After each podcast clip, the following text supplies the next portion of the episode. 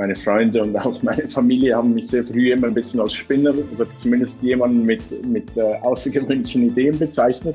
Ich habe bis äh, vor einem Jahr auch komplett ohne Wohnung gelebt, äh, nur mit einem kleinen Rucksack. Aber im Allgemeinen finde ich es immer spannend äh, zu refokussieren auf, was ist es, was wirklich essentiell ist. Herzlich willkommen beim Gründerszene Podcast. Ich bin Paulina, Redakteurin bei Gründerszene und in diesem Podcast hört ihr die Gründergeschichte eines ganz besonderen Unternehmers. Cedric Waldburger heißt er, kommt aus der Schweiz und er ist nicht nur erfolgreicher Gründer und Investor, sondern auch Minimalist. Er möchte also möglichst wenige Dinge besitzen und auch nur Sachen, die er wirklich braucht. Zwischenzeitlich hatte er nur 64 Dinge und nicht mal eine Wohnung. Gegründet hat Cedric unter anderem das Blockchain-Startup Definity, das übrigens mit mehr als zwei Milliarden Dollar bewertet ist und investiert hat er zum Beispiel in das Startup Jodel.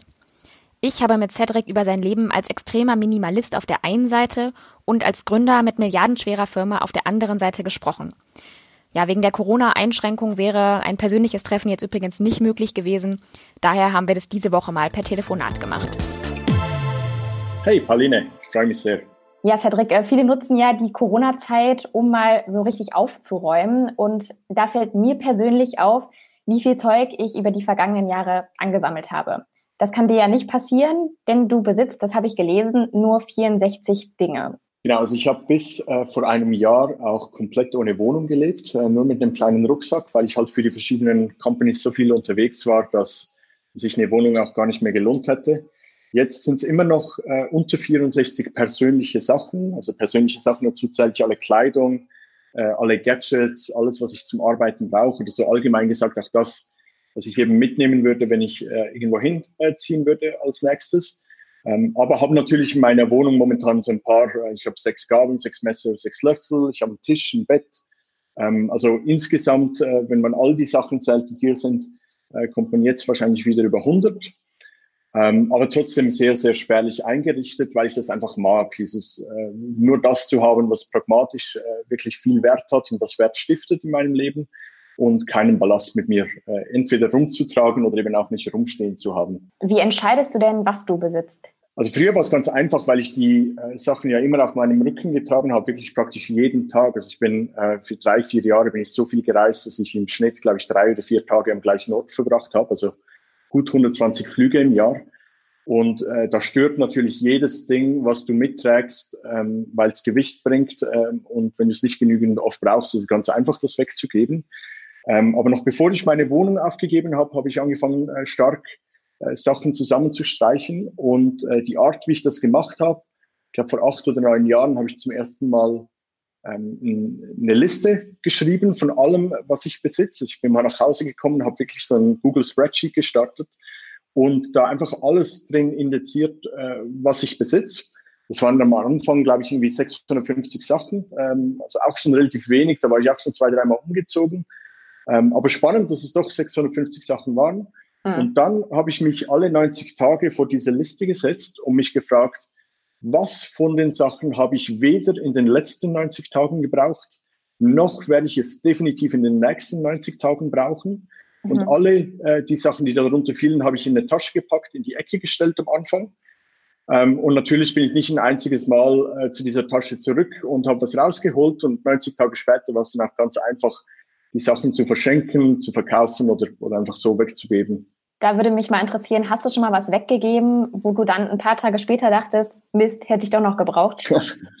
nee, das ist echt nie vorgekommen. Auch lustigerweise eben, äh, am Anfang hatte ich mir das immer vorgestellt, dass es den Moment vielleicht geben könnte und darum auch äh, eben Sachen erst in eine Tasche gepackt für 90 Tage und die nicht gleich weggegeben. Aber nicht ein einziges Mal ist es vorgekommen. Ja, also auch äh, das Schöne ist auch alle Sachen, die irgendwie einen emotionalen Wert hatten, irgendwie Fotobücher und äh, weiß nicht, irgendwie äh, so Tokens nenne ich die, so irgendwelche Sachen, die mich an besondere Momente im Leben erinnern. Die habe ich einfach digitalisiert, entweder fotografiert oder gescannt ähm, und habe sie jetzt eigentlich immer dabei auf meinen äh, Devices. Oder die, das lebt alles in der Cloud. Äh, jetzt kann ich mir die, egal ob ich hier in der Schweiz bin oder in Japan oder irgendwo in Amerika, kann ich mir die jederzeit anschauen und habe sie sozusagen auch immer dabei. Ähm, und muss mir keine Sorgen mehr machen, was mit dem physischen Gegenstand passieren könnte, dass er mir gestohlen werden könnte, dass er zerbricht und ich den einfach, äh, was ja auch sein kann, einfach nicht mehr finde, wenn ich viele Sachen habe. Wenn man sich ähm, jetzt zum Beispiel auch hier bei Google Hangouts, worüber wir ja telefonieren. Wenn man sich da auch dein Profilbild anschaut, dann sitzt du auch inmitten deinen Sachen und die sind alle schwarz. Ähm, wieso hast du dich für die Farbe schwarz entschieden? Ja, genau. Also alle bis auf äh, meine beiden Schweizer Pässe, die sind beide leider nur in Rot erhältlich. Ähm, also äh, die gibt ein paar Gründe, warum alles schwarz ist. Ja, passt alles zusammen. Ähm, ich muss es nur einmal waschen. Also ich muss nur einmal waschen pro Woche, nicht zwei Durchgänge machen, wenn ich mhm. schwarz und weiß hätte. Dann ähm, erübrigt das meistens auch eine weitere Entscheidung. Also wenn ich mich entscheide, irgendwie was Neues zu kaufen, dann gibt's die meisten Sachen in der Farbe Schwarz. Ähm, Schwarz ist auch relativ ähm, allgemein akzeptiert. Also ich kann fast zu jedem Anlass in Schwarz gehen.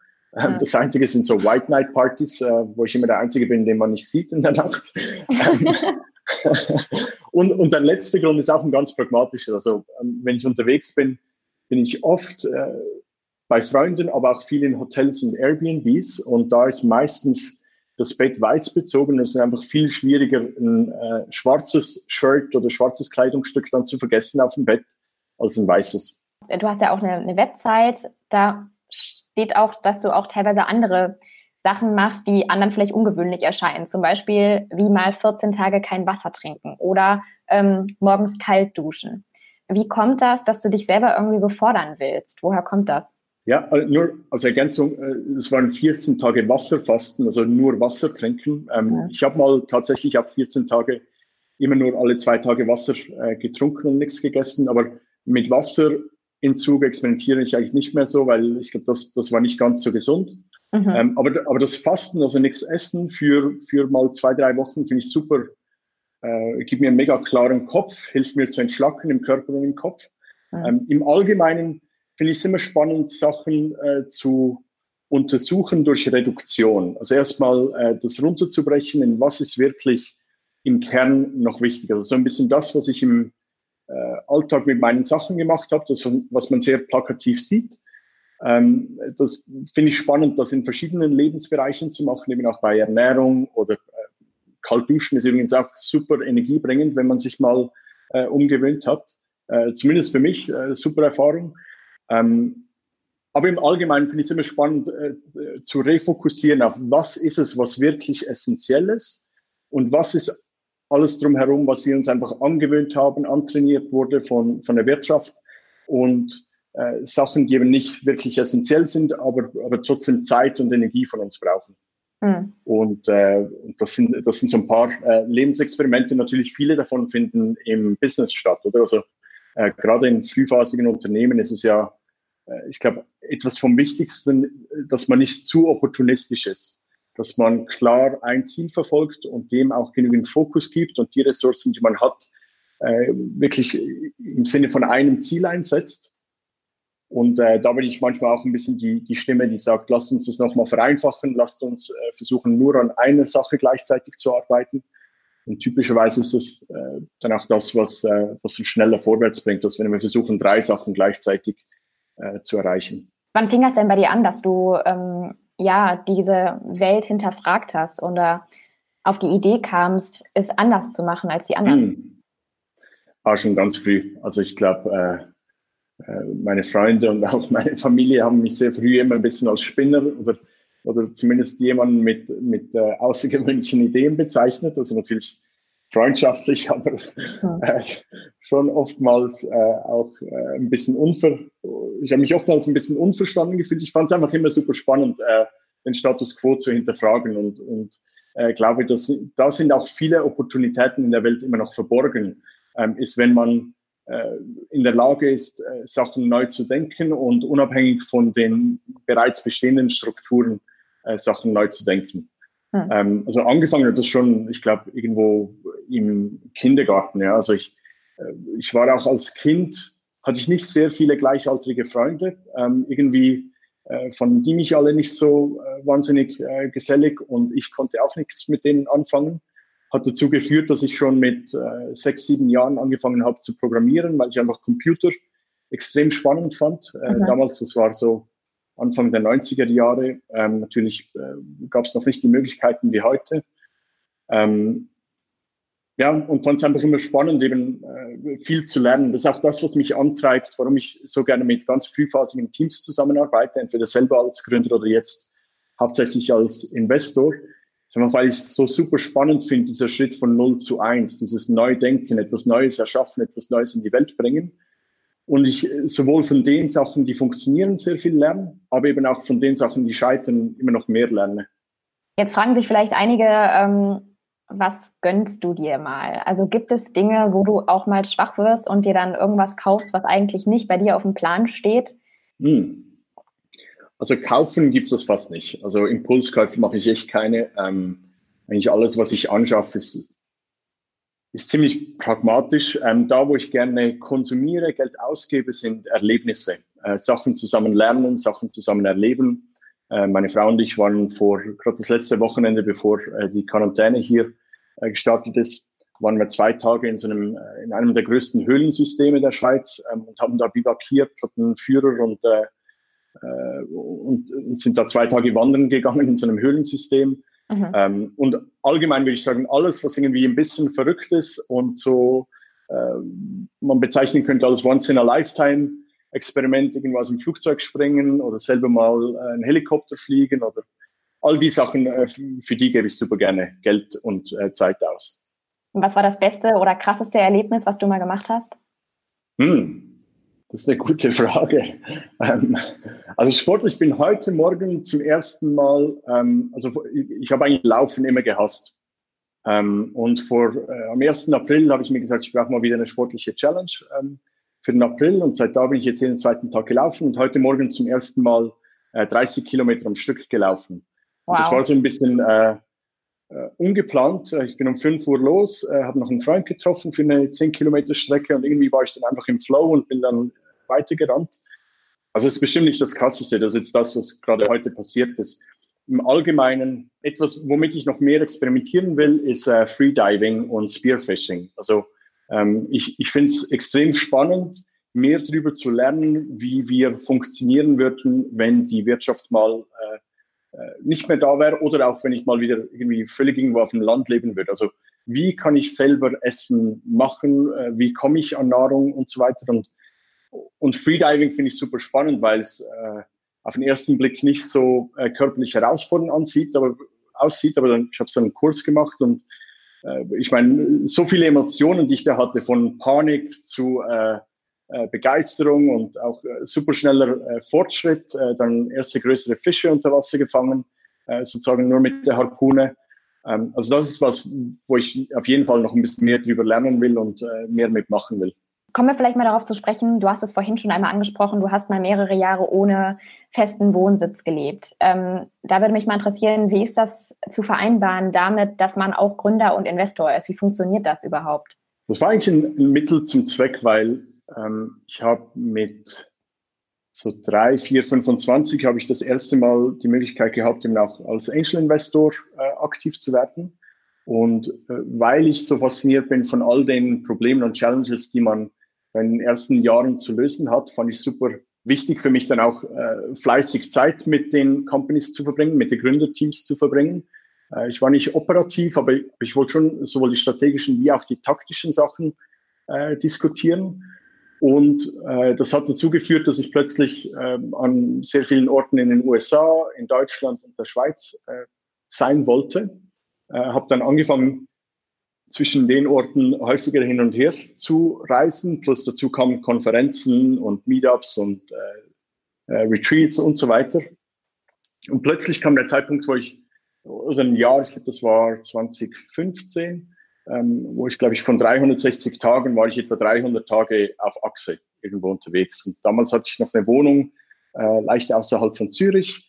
Und dann im 2016 bin ich einmal äh, wieder zurück ähm, gekommen. Ich glaube, da kam ich von New York, bin nach Zürich geflogen, habe da übernachtet und am nächsten Morgen auf dem Weg zum Flughafen, äh, um nach Amsterdam zu fliegen, dachte ich, das hat doch jetzt eigentlich überhaupt keinen Sinn gemacht, dass ich für einen Abend ähm, diese diesen äh, Umweg genommen habe und nicht direkt nach Amsterdam geflogen bin.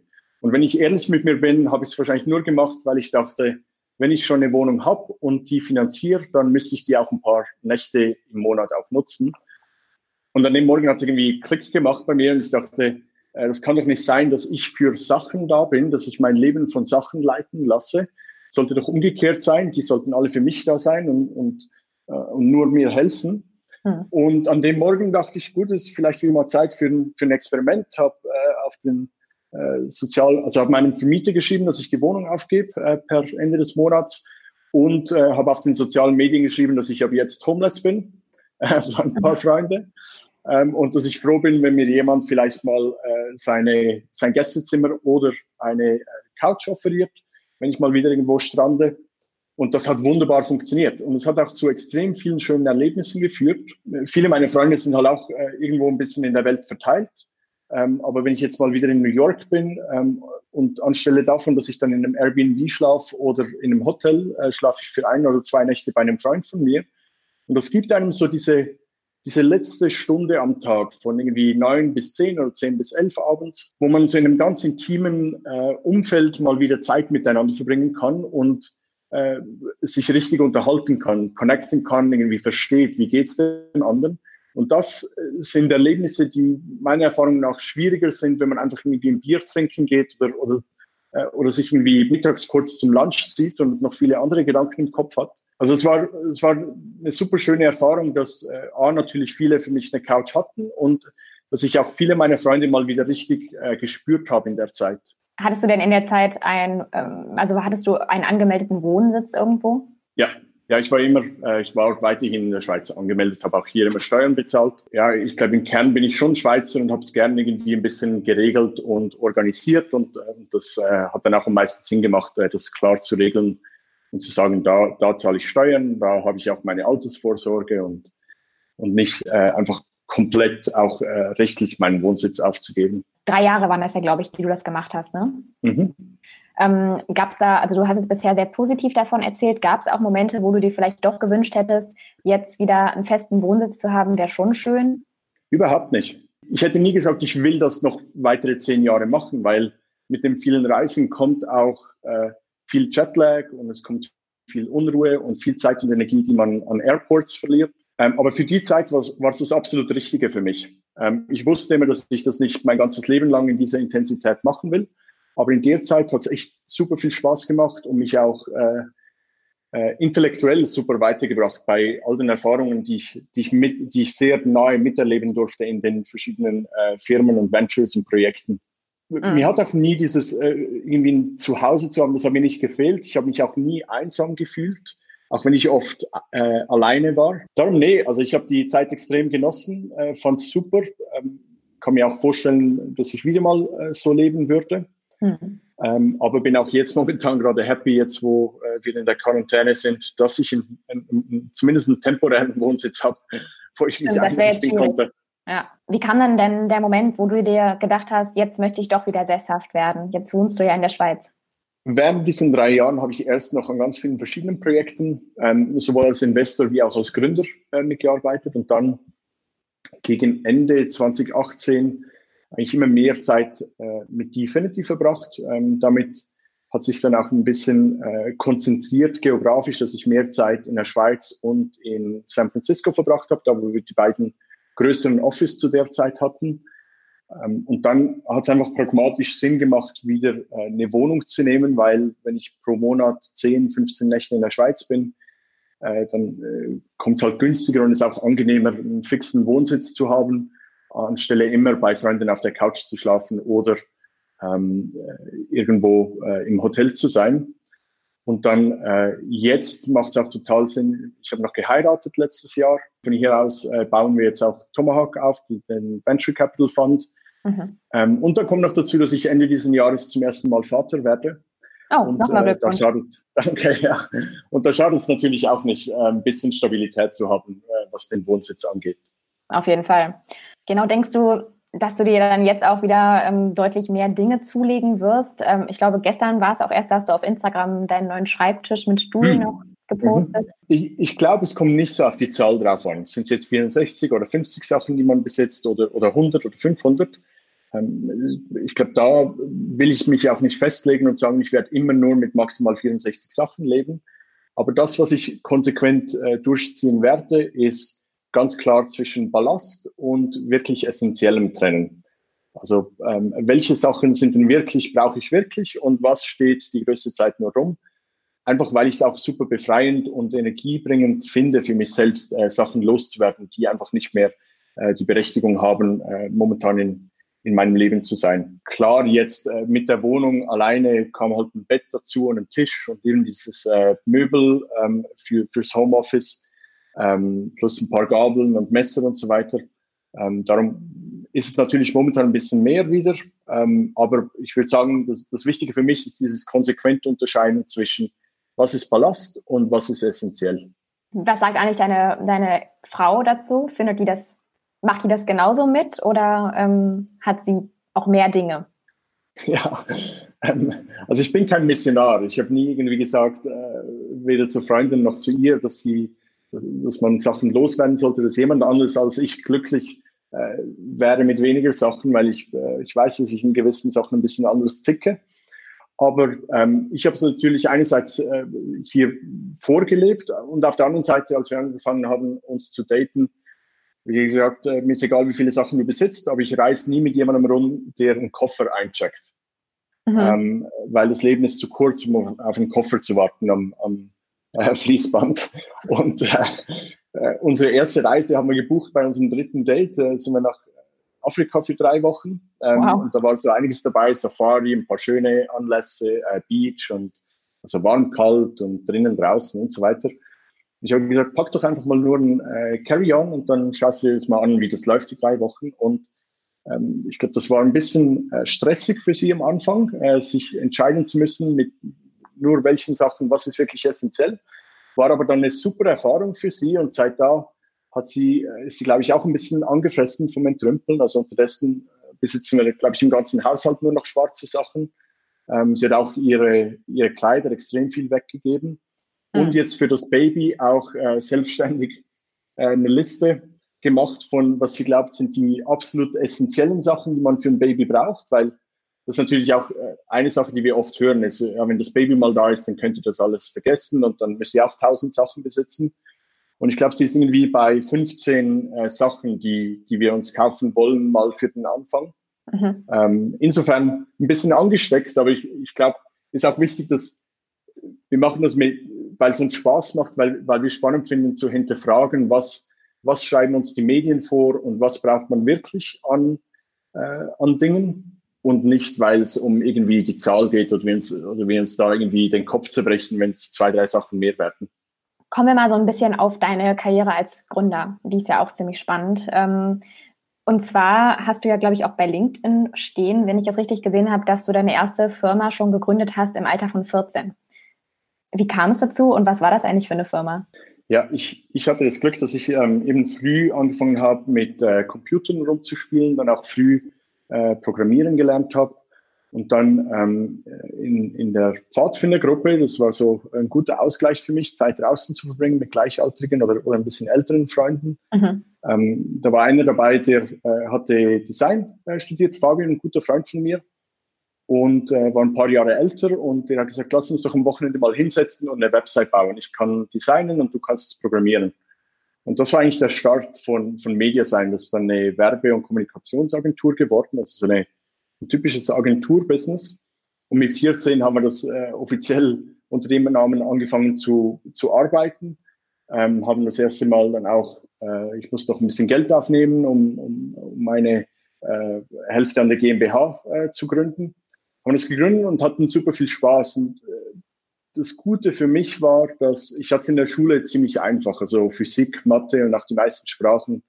Ähm, das war irgendwie immer sehr einfach für mich. Ich konnte mal eine Klasse auslasten und äh, später konnte ich viele Stunden musste ich nicht besuchen und, und habe anstelle von dem habe ich so ein paar Vorträge äh, vorbereitet und mit, dem, mit denen im Schulhaus äh, getourt und äh, da war es natürlich dann gut, irgendwie eine äh, Beschäftigung zu haben, äh, von der ich voll angefressen war und äh, die mich auch sowohl intellektuell, aber auch sozial sehr stimuliert hatte. Also als 14-, 15-Jähriger das erste Mal äh, eine Website zu verkaufen. Äh, das war schon sehr spannend, weil auch sehr, ich war super introvertiert. Da habe ich viel von Fabian gelernt, der, äh, der mehr so outgoing war, extrovertiert und, und da irgendwie das richtige Wesen äh, schon von Anfang an dazu hat. Ja, und so war Mediasign war äh, so ein super erster Schritt in, ins Unternehmertum. Ähm, haben wir dann äh, erst vor zwei oder drei Jahren habe ich das verkauft, war aber dann so nach sechs, sieben Jahren war ich da nicht mehr operativ, äh, also nicht mehr operativ eingespannt, aber trotzdem weiterhin äh, so in der, Geschäft, in der erweiterten Geschäftsleitung drin und habe das weiter verfolgt. Aber dann vor zwei, zwei, drei Jahren haben wir das äh, noch verkauft. Fabian war dein Mitgründer damals? Ja, genau. Was auch krass, dass es dann so lange gehalten hat. Man denkt erst, okay, mit 14 war es vielleicht so ein Student, äh, so ein Schülerprojekt, aber das hat ja dann richtig lang gehalten. Ja, das war halt auch, weil für ihn ähm, war das schon sein Fulltime-Job. Also ja. er war da 18. Ähm, ich war 14, habe es anfangs neben der Schule gemacht und die ersten drei, vier Jahre waren auch, ähm, ich sag mal, so ein bisschen äh, nebenbei oder äh, hatten wir noch nicht diesen Aufträge. Ähm, und dann habe ich mal noch ein Jahr in der Schweizer Luftwaffe gemacht und, und danach ähm, wollte ich studieren an der ETH, ähm, habe mich angemeldet und dachte, ah, die ETH wird wahrscheinlich äh, so einfach werden wie alles äh, vorher. Ähm, total naiv. Und äh, parallel dazu hatten wir irgendwie ab dem äh, September auch gleichzeitig das erste Mal Büros gemietet. Wir haben eine kleinere Firma übernehmen können ab dem Punkt. Das hatten erste Mitarbeiter. Und dann bin ich so total auf die Welt gekommen und habe halt gemerkt, hey, die ETH, da muss ich echt äh, pro Tag äh, sechs, sieben, acht Stunden reinstecken, wenn ich da mitkommen will. Ähm, das hat dann dazu geführt, dass ich den tagsüber studiert habe. Fabian hat äh, das Team geleitet, äh, Sachen verkauft. Abends um sechs bin ich ins Office, äh, wir haben abgeklatscht, kurzes Briefing gemacht und dann habe ich meistens bis morgens um zwei, drei programmiert. Ähm, also war eine Zeit, wo ich gelernt habe, mit extrem wenig Schlaf, mit noch weniger Schlaf als in der Luftwaffe auszukommen. aber äh, war super intensiv, aber auch eine richtig schöne Zeit. Extrem viel gelernt und äh, eine extrem äh, spannende Zeit, rückblickend. Mhm. Vielleicht kannst du einmal skizzieren, ähm, wie es danach für dich weiterging. Wie es praktisch von deiner ersten Gründung weiterging bis zur Gründung, Mitgründung von Definity, das jetzt ja super erfolgreich ist. Ich habe dann meinen Bachelor an der ETH äh, parallel gemacht. Ähm, und äh, Mediasign weitergebracht, aber irgendwann dann gemerkt, ich will äh, was anderes machen als Marketing-Websites bauen oder einfach als, als so Frontends bauen. Ähm, und vielleicht wäre es auch spannend, mal ins Ausland zu gehen. Ich bin bis zu dem Zeitpunkt, jetzt bin ich etwa so 21, ähm, ich noch nicht viel gereist, ähm, hatte auch nie irgendwie einen Sprachaufenthalt oder so gemacht. Hab gedacht, es wäre spannend, mal im Ausland zu arbeiten und habe eine kleine Rolle bei A Small World angenommen. Das äh, war ein Kunde von Mediasign, von der Agentur, ähm, der da involviert war. Äh, A Small World äh, kennt man heute nicht mehr groß, aber war eines der ersten Social Networks, ähm, war so das, das Facebook for the Rich and Famous, war das immer mhm. betitelt. Ähm, es hat den Schweizer gekauft von den Weinstein-Brüdern. Bin dann nach New York und war einfach völlig fasziniert von der äh, Breite an Interessen und äh, Möglichkeiten zu lernen und sich intellektuell auszutoben in, in so einer Großstadt.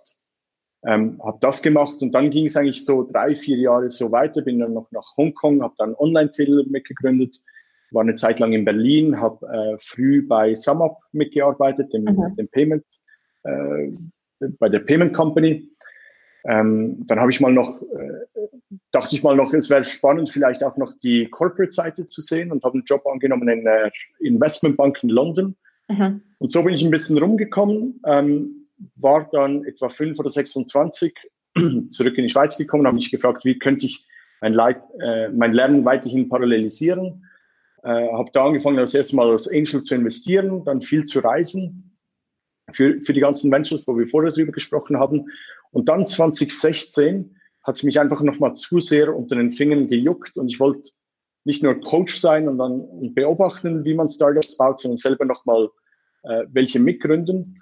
Und in dem Jahr habe ich drei Sachen mitgegründet. Zentask, das ist eine Productivity App. Glimpse, das ist äh, eine Firma in den USA, wo wir mit AI und Computer Vision äh, Analytics machen für Bars, also sowas wie Google Analytics für Offline Businesses.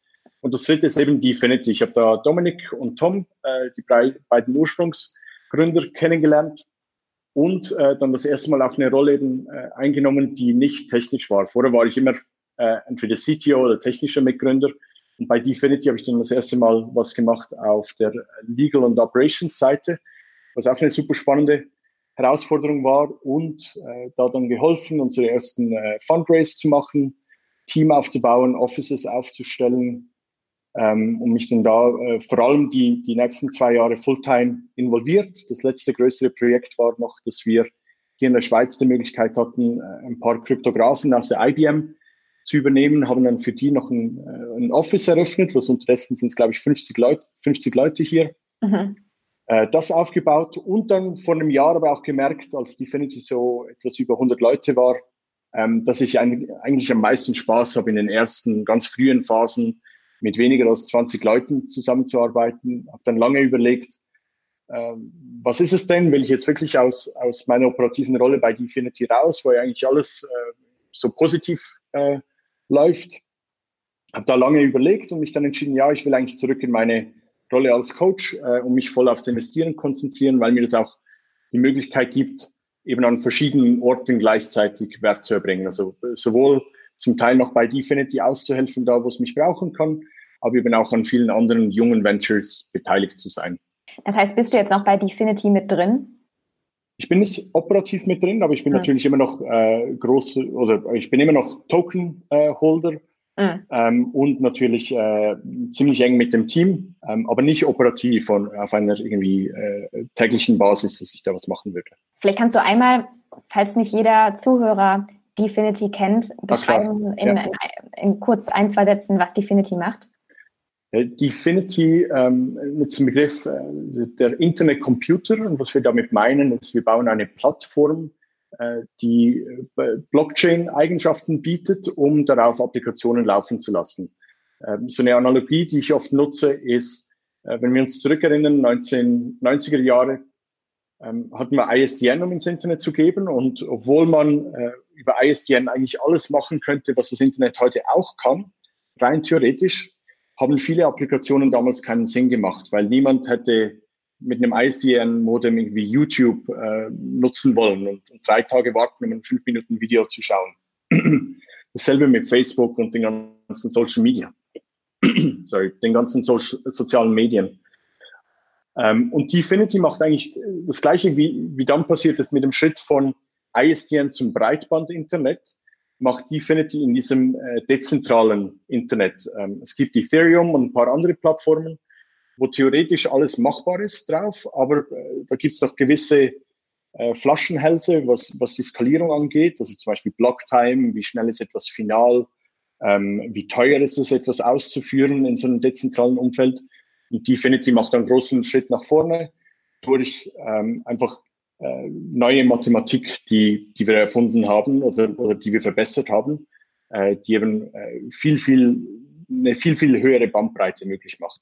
Jetzt ist mein letzter Stand, dass Definity 2 Milliarden Dollar wert ist. Ist das noch das aktuelle? Genau, das ist die, die, die letzte Runde, die Definity aufgenommen hat. Das war mhm. im Sommer 2018. Also ist der äh, Kryptomarkt schon ein bisschen oder schon stark runtergegangen ist, hatten wir äh, eine Runde von etwa 100 Millionen zu der Bewertung äh, geschlossen und es ist jetzt auch, ähm, also soweit ich informiert bin, wie gesagt, ich bin nicht mehr im Day-to-Day -Day drin, aber äh, das wird auch wahrscheinlich die letzte Runde sein, bevor wir dann live gehen und der Token äh, handelbar wird. Wie ist das denn für dich? Ähm, du auf der einen Seite ähm, ja, achtest du sehr darauf, dass, ähm, ja, dass du nicht zu viele Dinge besitzt und die Dinge auch alle Sinn machen, die du besitzt. Und auf der anderen Seite hast du eben Anteile an einer Firma, die wirklich super viel wert ist. Ist das für dich ein Widerspruch oder ähm, wie siehst du das? Also ich glaube, vieles im Leben ist, ist äh, wählen, worauf man sich fokussieren möchte und äh, dann die entsprechenden Kompromisse eingehen. Ähm, für mich war es immer so, dass ich spannend finde, die Sachen, zu verfolgen, die tendenziell die Möglichkeit haben, das Leben von sehr vielen Leuten positiv zu beeinflussen. Und äh, das ist was, wo ich bei Definity daran glaube, das äh, ist eine große Challenge. Ähm, da gibt es super viele spannende, aber auch harte Probleme zu lösen. Aber wenn es funktioniert, dann werden wir äh, sowas wie ein zweites Internet sehen mit äh, ganz eigenen Applikationen, die äh, sehr weitreichende Einflüsse auf unser Leben haben können. Und das sind die Sachen, die mich antreiben. Und äh, ich glaube, äh, Geld äh, am Ende des Tages ist, ist, eine Ressource wie Zeit und Energie. äh, die man einfach braucht, um, um Teams zusammenzubringen, um, um Ideen ins Leben zu bringen. Und ich glaube, auch in der Zukunft will ich, will ich da sehr konsequent äh, beurteilen und entscheiden, was ist es, wo es sich lohnt für mich, Ressourcen einzubringen und äh, was lasse ich lieber beiseite, weil ich es zum Beispiel nicht spannend finde, irgendwie in, äh, in meinem Wertesystem irgendwie ein schönes Auto zu fahren oder, oder mhm. was weiß ich was. Ja. ja. Ähm, aber ich glaube, für äh, um, um weitere Ideen in die Welt zu bringen, äh, finde ich es natürlich sehr äh, schön, dass ein paar der Ideen, die ich über die letzten 18 Jahre ausprobiert habe, unterdessen auch funktioniert haben. Wie siehst du das? Ähm, fällt mir gerade noch ein, auch so beim Thema Reisen, auch da du ja dich viel auch in der Welt bewegst. Reisen sind ja auch immer ja irgendwo auch ein Luxusgut. Sei es jetzt, also wenn man jetzt nur mal die Flugreise an sich betrachtet, das ist ja dann schon was, was du dir auch gönnst. Genau, also ich finde es immer inspirierend, an neue Orte zu kommen, mich in ein neues Umfeld zu begeben, und, weil das auch immer wieder herausfordert.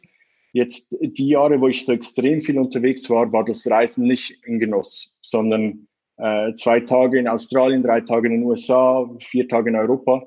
Also ich war konstant gejetlaggt und habe auch irgendwie das nicht wirklich genossen, ähm, an den Orten zu sein. Ich glaube, ich werde weiterhin reisen wollen und flexibel sein mit, wo, wo verbringe ich meine Zeit.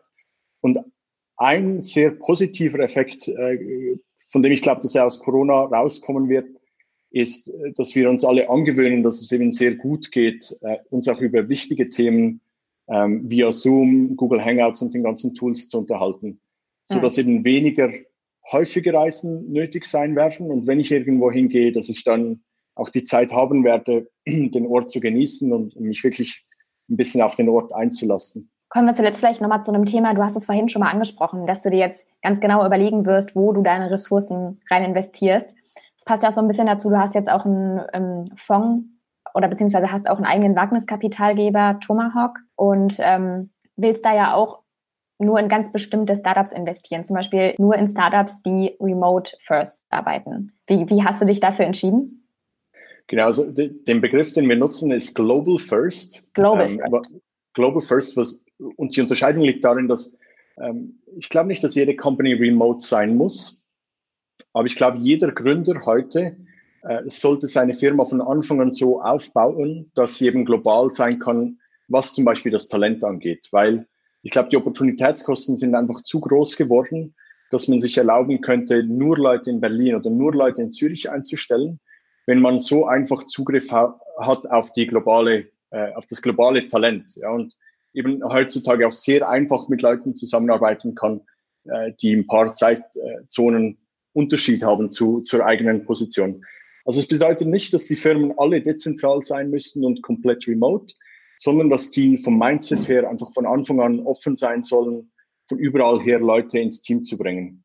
Und äh, was wir neben dem Geld oder was ich neben dem Geld beisteuern kann, ist halt meine Erfahrung aus den letzten zwölf Jahren, äh, wie man das nicht nur technisch aufsetzt, damit es funktioniert und allen Regulatorien entspricht, sondern wie man auch eine gute Teamkultur in so einem Setup aufbauen kann. Und du investierst da jetzt dann mit dem Fonds dein eigenes Geld oder ähm, hast du dir noch Partner gesucht, die das mit dir zusammen machen? Genau, momentan sind das zwei Freunde und ich, die äh, das Geld zusammengelegt haben für diesen Fund. Das sind 20 Millionen Schweizer Franken und äh, haben uns überlegt, das jetzt nochmal alleine zu machen, um äh, schnell zu sein, um agil zu sein, um ohne viel äh, hin und her entscheiden zu können jeweils und auch sehr lean äh, gegenüber den Gründern auftreten zu können.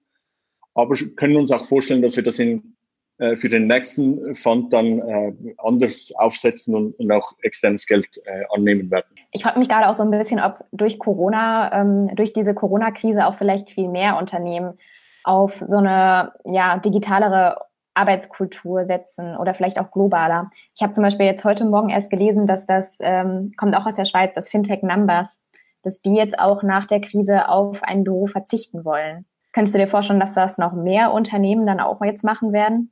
Ich glaube auch nicht nur Startups, sondern ich glaube jetzt, wo wir alle gezwungen waren, ähm, mal vom Homeoffice und das ist ja dann praktisch das gleiche wie ein Remote-Setup äh, zu arbeiten, ähm, wurden wir halt alle mit den Fragen konfrontiert, hey, wie lösen wir das jetzt, dass wir uns trotzdem noch spüren und verstehen, wie geht es den Leuten in meinem Team, in meinem Unternehmen. Und jetzt, wo wir das schon gelöst haben, wieso behalten wir nicht ein paar Sachen davon bei? Ähm, also ich glaube, äh, Startups hatten ja sowieso waren schon sowieso immer sehr offen gegenüber dieser Idee. Aber gerade auch in vielen Corporates oder, oder Mittelständen, äh, ein bisschen etablierteren Unternehmen, glaube ich schon, dass äh, spüre ich momentan, dass ein Umdenken stattfindet. Ja, selbst von äh, Banken habe ich ein paar Leute angeschrieben und, und äh, ein paar Freunde, die, die wissen wollten, hey, wie, wie können wir das denn jetzt noch ein bisschen spaßiger und ein bisschen äh, more fun machen, mhm. wenn wir hier alle vom Homeoffice miteinander zusammenarbeiten. Und da konntest du dann auch immer helfen? Ich, ich, ich kann immer meine Erfahrungen teilen. Zum Beispiel äh, etwas, was äh, so eine low-hanging fruit ist, ist, äh, dass man äh, die, die Zoom-Calls und die ganzen Telefonate, die sind ja eigentlich gut, um Informationen weiterzugeben, aber die eignen sich in erster äh, Linie nicht dafür, um zusammen über Gott und die Welt zu sprechen und einfach noch ein bisschen äh, zu verstehen, wie geht es der anderen Person denn äh, aktuell gerade. Und etwas, was wir machen ähm, in den verteilten Teams, ist, dass man äh, bei einem Team-Call, meistens ist es das All Hands, dass wir am Schluss äh, bewusst noch 20, 25 Minuten offen lassen. Und wir suchen uns eine Aktivität, die nichts mit Arbeit zu tun hat, aber irgendwie dem äh, Spirit von dem Team entspricht. Also zum Beispiel bei Sendtask ist es immer, wir lösen ein Rätsel zusammen. Einfach weil wir alle gerne irgendwie knobeln, äh, spannend finden, immer wieder herausgefordert zu werden mit einem Logikrätsel. Aber das kann auch sowas sein wie, äh, jede Woche erzählt jemand von einem Film, den er gesehen hat, oder also ein Movie-Tipp oder, oder irgendwie von einer Serie oder von einem Buch, was er gelesen hat. Einfach, dass man einen Raum schafft, wo bewusst über was anderes geredet wird als Arbeit. Und, und wenn man das in der äh, Company so als, als Standard einführt, dann äh, sehen wir auch, wie das überschwappt und die Leute manchmal auch einfach miteinander telefonieren, um zwischendurch mal auf, äh, über andere Themen zu reden als nur Arbeit, weil ähm, ich glaube, das ist ganz wichtig. Äh, sind alles Leute, die zusammenarbeiten und nicht nur Mitarbeiter. Also nicht, nicht immer steht die Funktion im Vordergrund, sondern eben auch äh, die, die Person und der Mensch als Ganzes. Mhm. Und äh, ich glaube, da braucht es ein paar äh, Kniffe, äh, wie man das für sich selbst umsetzen kann in einem äh, Remote Setup. Aber wenn man das mal geknackt hat, äh, dann kann man remote genauso eine schöne Unternehmenskultur bauen wie auch offline. Da wir so langsam aus Zeitgründen zum Ende kommen müssen, ähm, würde mich noch von dir als letzte Frage interessieren, was würdest du gerne ähm, als nächstes lernen, also wirklich neu lernen? Äh, Russisch ist es für mich. Ja, meine, meine Frau ist ursprünglich in Kasachstan geboren und äh, das Baby wollen wir unbedingt, dass das dann die, die Sprache auch lernt. Mhm. Und äh, ich experimentiere momentan gerade so ein bisschen mit verschiedenen Möglichkeiten, wie ich denn äh, in, im Alltag äh, das irgendwie lernen kann. Äh, Tandem, eine App aus Berlin, finde ich ganz cool, äh, wo man mit äh, Leuten eben sozusagen Sprach, Sprachen teilen kann. Also jemand, der Deutsch oder Englisch äh, lernen möchte, aber Russisch spricht, könnte dann mit mir schreiben und, und wir können uns gegenseitig unterhalten äh, in den beiden Sprachen. Ähm, Duolingo und die ganzen Apps, Bubble, mhm. Busio. Ähm, ja, das, das ist ein Thema, woran ich momentan äh, arbeite. Dann ähm, würde ich sagen, ja, regeneriere dich gut von deinem 30-Kilometer-Lauf. Wie machst du das jetzt? Danke. Ah, das, äh, das geht schon. Also ich stehe jetzt auch schon wieder hier am äh, Standing Desk, ähm, spüre die Knie ein bisschen, aber abgesehen davon äh, fühlt es sich eigentlich ganz gut an, schon mal was erledigt zu haben heute. Vielen Dank dir und wünsche dir noch einen schönen Tag. Vielen Dank und gleichfalls.